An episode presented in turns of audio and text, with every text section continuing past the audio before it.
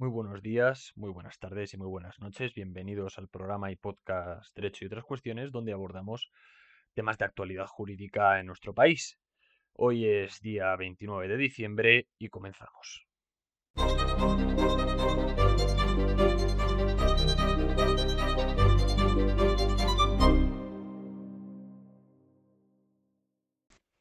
Bien, pues como no puede ser de otra forma, el primer podcast va dedicado a la reforma laboral de 2021. Reforma laboral que se ha llevado a cabo a través de un acuerdo entre el gobierno del PSOE, los sindicatos más representativos, comisiones obreras, UGT y la patronal. Ayer, día 28 de diciembre, el Consejo de Ministros apoyaba y adoptaba un Real Decreto Ley para, para aprobar esta reforma laboral. Ahora el gobierno de Pedro Sánchez tiene otro problema que va a tener que solucionar de aquí a unos días y es que los, sus socios independentistas le apoyen en esta reforma laboral. No solo a Pedro Sánchez, obviamente, sino al gobierno del PSOE, que es el que ha llevado a cabo la reforma. Y esto es porque, como ya sabemos, el PSOE no gobierna solo. Ya le gustaría a ellos, pero no es posible. El arco parlamentario no les permite legislar cómodamente y por eso tienen que tirar de, de decretazo, de Real Decreto Ley. Y ahora la pelota está en el tejado de Pedro Sánchez y el gobierno del PSOE que va a tener que negociar con sus socios independentistas que al final fueron los que pusieron ahí a Pedro Sánchez en el trono de la presidencia. Esto es un tema difícil porque una de las circunstancias, uno de los argumentos que se tenían que llevar a cabo para que Pedro Sánchez fuese presidente es que el PSOE derogase totalmente la reforma de 2012 del PP. Y lejos de eso lo que ha hecho ha sido reformarlo, por mucho que Yolanda Díaz llevase meses anunciando la derogación de la reforma. Ya salió Nadia Calviño, compañera de partido, la que le dijo que esto no era posible y que sí que se podía llevar a cabo una reforma. Pues sin más preámbulos, sin más cuestiones políticas o otra índole de la cual se tienen que ocupar pues, exactamente los propios políticos, vamos a centrarnos ahora en lo que establece la reforma laboral.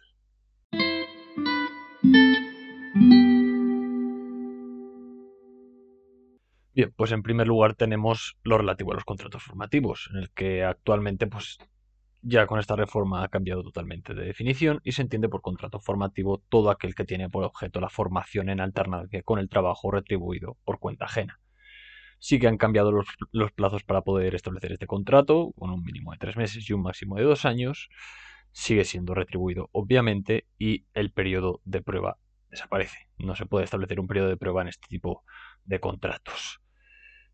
Cosa distinta es lo que sucede con las prácticas universitarias o las llamadas prácticas formativas de, de, la formación profesional propiamente dicha, que nada tiene que ver con los contratos formativos o con los contratos en prácticas que establece el Estatuto de los Trabajadores y que en el apartado de conclusiones veremos con un poco más de detalle. La reforma posiblemente la que más llama la atención o por así decirlo, la más importante de la que se jacta pues, el gobierno y los sindicatos, son el tema de los contratos temporales, establecidos en el artículo 15 y que yo supongo personalmente que se derogará la disposición decimoquinta, que habla sobre los contratos por obra y servicio. Es decir, de esta forma desaparece el contrato por obra y servicio, el eventual o el de interinidad, y los contratos temporales pasarán a ser de dos tipos. Pues contrato por tiempo determinado o el contrato por sustitución. Y siempre va a presumirse el contrato indefinido, a no ser que se establezca obviamente lo lo contrario, perdón. Es decir, si en tu contrato no te establecen que es un contrato temporal en el que pues va a durar pues seis meses o cinco meses o cuatro meses, siempre se va a entender que es un contrato indefinido. Tiene que establecerse en el propio contrato. Esto es lo mismo que pasaba en los contratos eventuales o por obra y servicio. O más o menos se intentaba hablar sobre ello, de la temporalidad del contrato. Pues esto ahora mismo es exactamente lo mismo, pero bueno, pues cambia un poco lo que es el carácter ¿no? de, del contrato temporal. La duración, pues ahora pasa a ser una duración máxima de seis meses y una duración máxima de un año en el caso de los convenios sectoriales, de que el convenio sectorial lo diga. Las empresas, por su parte, eh, deberán disponer de estos contratos o pueden disponer de este tipo de contrato en 90 días naturales al año, siempre y cuando fuesen previsibles, por causas organizativas, obviamente. Es importante recalcar que los sindicatos tienen que ser comunicados por parte de la empresa de qué disposición se va a hacer de este tipo de contratos temporales. Y por su parte, los contratos por sustitución no van a poder ser superior a tres meses. En el mismo caso que los contratos temporales, si no se establece en el propio contrato que es un contrato por sustitución, un contrato temporal siempre se va a presumir que es un contrato indefinido. Por otra parte, también tenemos una modificación de los contratos fijos discontinuos, de otro tipo de contratos, en el que, bueno, en el artículo 16 se va a establecer que ahora que se amplían los sujetos que pueden conceder un contrato fijo discontinuo. Se habla de aquellos trabajos de naturaleza estacional o de actividades productivas de temporada.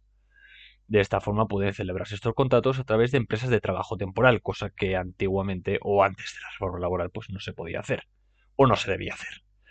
Para que nos hagamos una idea, los contratos fijos discontinuos son aquellas personas que son contratadas para realizar un trabajo en una fecha cierta, porque es de naturaleza estacional, por ejemplo en campañas de Navidad. Bien, otra figura importante es la de los ERTES, que ha sido modificado, está en el artículo 47 del Estatuto de los Trabajadores, por el que se va a poder reducir la jornada de trabajo o suspender temporalmente los contratos por una causa ETOP. Una causa ETOP es una causa económica técnica, organizativa o de producción que se da en la empresa. Y además se va a poder establecer otro tipo de ERTE, llamado ERTE por fuerza mayor. Eh, este se va a dar cuando existan impedimentos o limitaciones en la actividad normal de las empresas como consecuencia de la decisión adoptada por la autoridad pública competente o las decisiones adoptadas por la autoridad. Esto lo que se refiere simple y llanamente es en materia sanitaria, por lo ocurrido durante la pandemia, durante el confinamiento en, meses anteriores. Es cierto que la figura del ERTE ya se había implementado en otras ocasiones, pero no tan masivamente como, como en la pandemia, porque afectó a todos los sectores y a todas las empresas de nuestro país, o a la gran mayoría de ellas. A partir de ahora también se prohíbe la realización de horas extra, nuevas externalizaciones o nuevas contrataciones durante los ERTE. Obviamente, no tiene sentido eh, suspender temporalmente el contrato de alguien y contratar a otra persona por otro lado. Está prohibido, aunque es una práctica que ya se haya realizado anteriormente.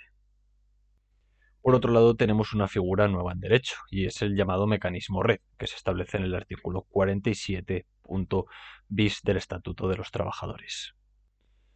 Bien, ¿qué es lo que hace el mecanismo red? Pues el mecanismo red para empezar tiene dos modalidades. Una es cíclica, con un periodo máximo de un año, destinado concretamente para el sector macroeconómico, y otra modalidad nivel sectorial, con un tiempo determinado de un año más dos prórrogas de seis meses cada una.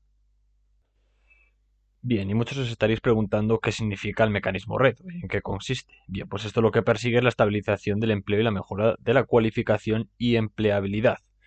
De esta forma, las empresas pueden acogerse a este nuevo modo de ERTE de forma unilateral solicitándolo a la autoridad competente, sin pasar por la negociación colectiva, es decir, los sindicatos pues no pintan no pintan gran cosa aquí. Entonces, ¿cuál es la diferencia entre un ERTE y un mecanismo red? Bien, pues las características comunes son pues, el tiempo, obviamente son limitados y marcados por el gobierno, la reducción de la jornada es prácticamente la misma, se mantiene la cláusula de salvaguardar el empleo, que para eso está hecho un ERTE, es decir, suspender temporalmente un contrato de trabajo y no despedirle, prohibición de realizar, de realizar horas extra extraordinarias, nuevas contrataciones, también se deberán presentar informes justificativos que acrediten la necesidad de solicitar eh, este tipo de ERTE y una cosa muy importante son las exoneraciones a la seguridad social. Sin embargo, en este acuerdo que se ha adoptado con la patronal y los sindicatos, ni la patronal ni los sindicatos están a favor de este, de este nuevo modelo de ERTE, de este mecanismo red. Bien, ¿por qué? Bueno, pues principalmente, obviamente, porque provoca una rigidez en el mercado laboral y por otro lado excluye a los sindicatos de la negociación colectiva. Sin embargo, para que nosotros podamos entender la verdadera diferencia entre el ERTE y el, mecanismo red, es principalmente en que existe un incremento del crédito para la financiación de acciones dirigidas a la formación al trabajador. Es decir, mientras el trabajador esté en periodo de ERTE o, o dentro del mecanismo red, por así decirlo, el trabajador va a recibir formación y de esta forma el Estado financia esa, esa formación de alguna forma. ¿Y dónde está la trampa? Bien, pues que el gobierno ha dicho que aquellas empresas que lo implementen y lo ejecuten con éxito podrán rebajarse hasta un 50% del importe del despido improcedente, si existirá restricción del contrato. Bueno, ¿y quién se va a encargar entonces del otro 50% que hay que pagarle a un trabajador por despido improcedente? Pues esto va a ser asumido por el Fondo de Garantía Salarial, o lo que todos conocemos como FOGASA.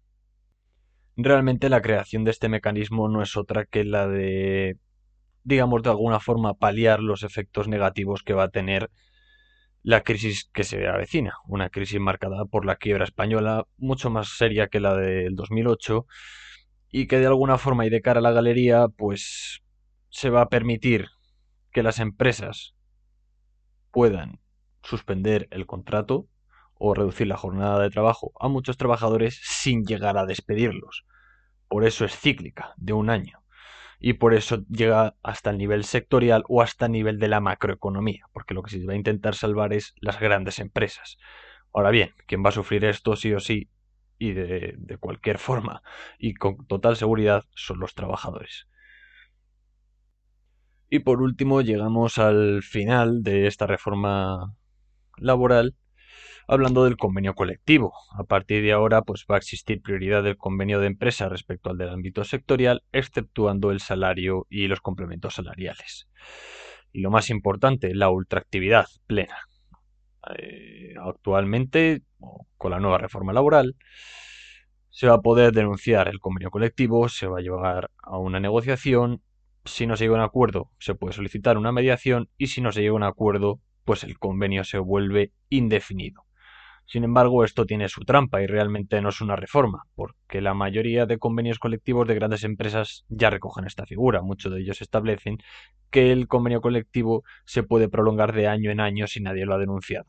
Por tanto, digamos que es una medida, bueno, que se establece en el Estatuto de los Trabajadores, pero ya se aplica.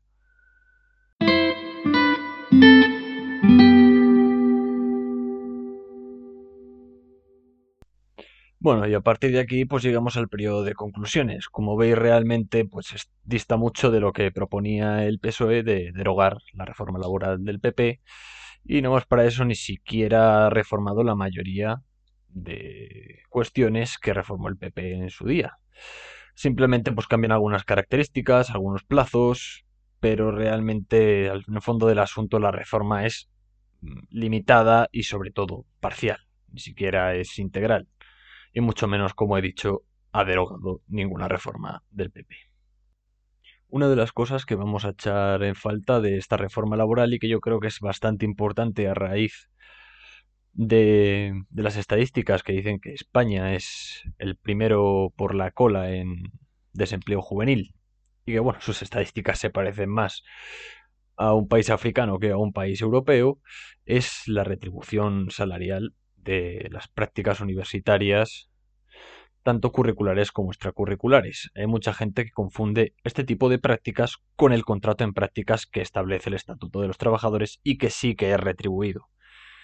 Entonces, ¿cuál es la diferencia? ¿Por qué uno es retribuido y por qué otro no es retribuido? Bien, por la, lo esencial, digamos, radica en la relación laboral. Las prácticas universitarias, curriculares o extracurriculares no tienen una relación laboral, sino que lo que hacen es complementar la formación del estudiante, mientras que el contrato en prácticas se supone que es para adquirir experiencia y por tanto sí reúne ese carácter de relación laboral.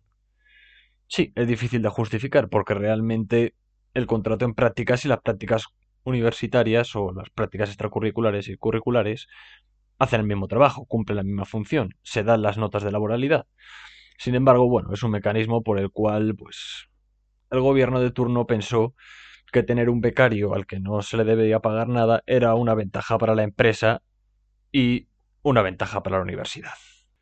Es más, si queréis saber dónde se regula este tipo de convenios con las universidades, este tipo de, prácticas extracurriculares y curriculares se recogen en el Real Decreto 592-2014, o también conocido como Real Decreto de Explota al Universitario si te parece correcto porque invita al Estado.